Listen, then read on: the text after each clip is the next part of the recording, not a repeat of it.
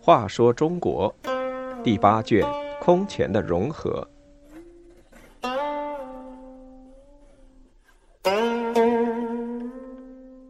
一百零九，北齐的建立。高澄准备称帝，被人刺杀。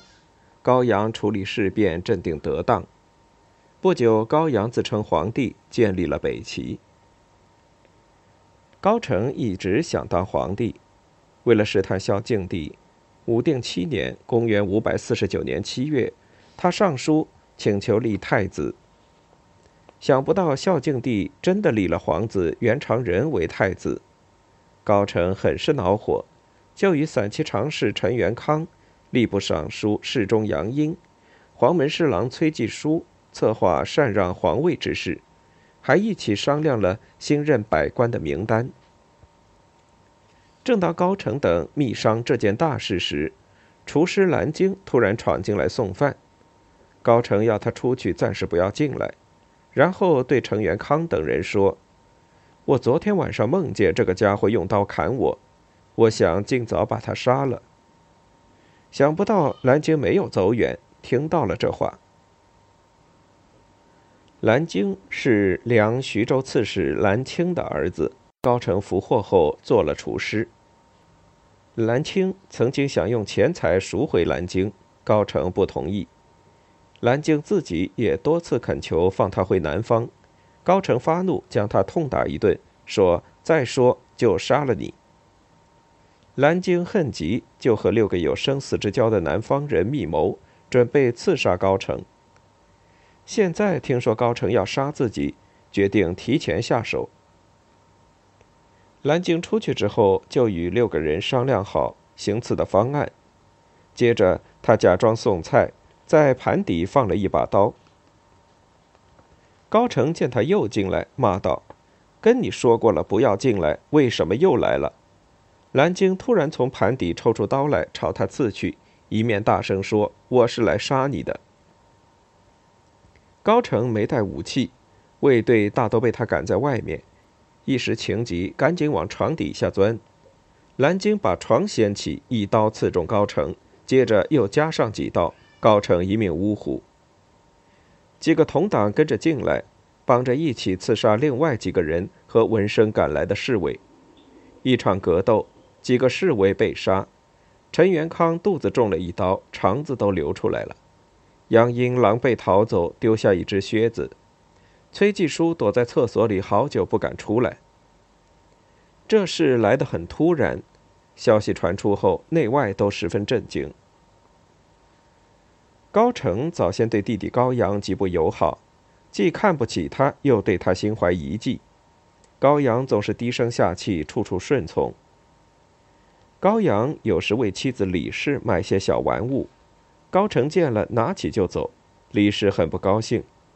高阳说：“这些东西还可以再买，兄长想要就给他好了。”高成在别人面前挖苦高阳说：“这人如果也会富贵，相命书就没用了。”高阳对此都不计较，退朝回家，不是关门静坐，就是赤着脚在沙石地上奔跑。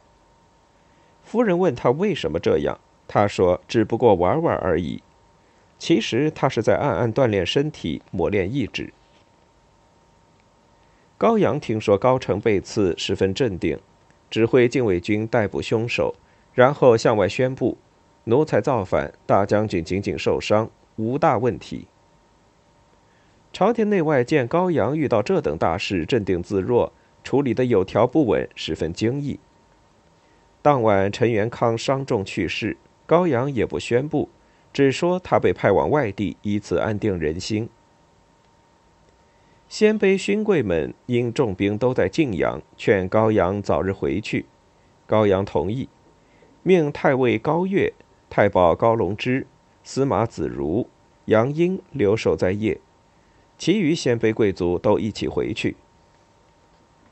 高阳带着全副武装的二百卫士到昭阳殿向孝敬帝辞别，说。臣有家事要回晋阳。说时态度严肃，气氛紧张。孝敬帝得知高成死后，曾私下对左右说：“这下大权当归帝室了。”现在见到高阳的态度，感到事情并不如自己想的那么美妙。他目送高阳走后，叹息说：“此人好像更加厉害，正不知死在何日。”晋阳旧将过去也都瞧不起高阳。高阳回到晋阳后，召开大会。只见他神采飞扬，言语响亮，简练而有分寸，大家顿时惊奇万分。高阳把高澄原定政策中不合理的部分一一加以改变。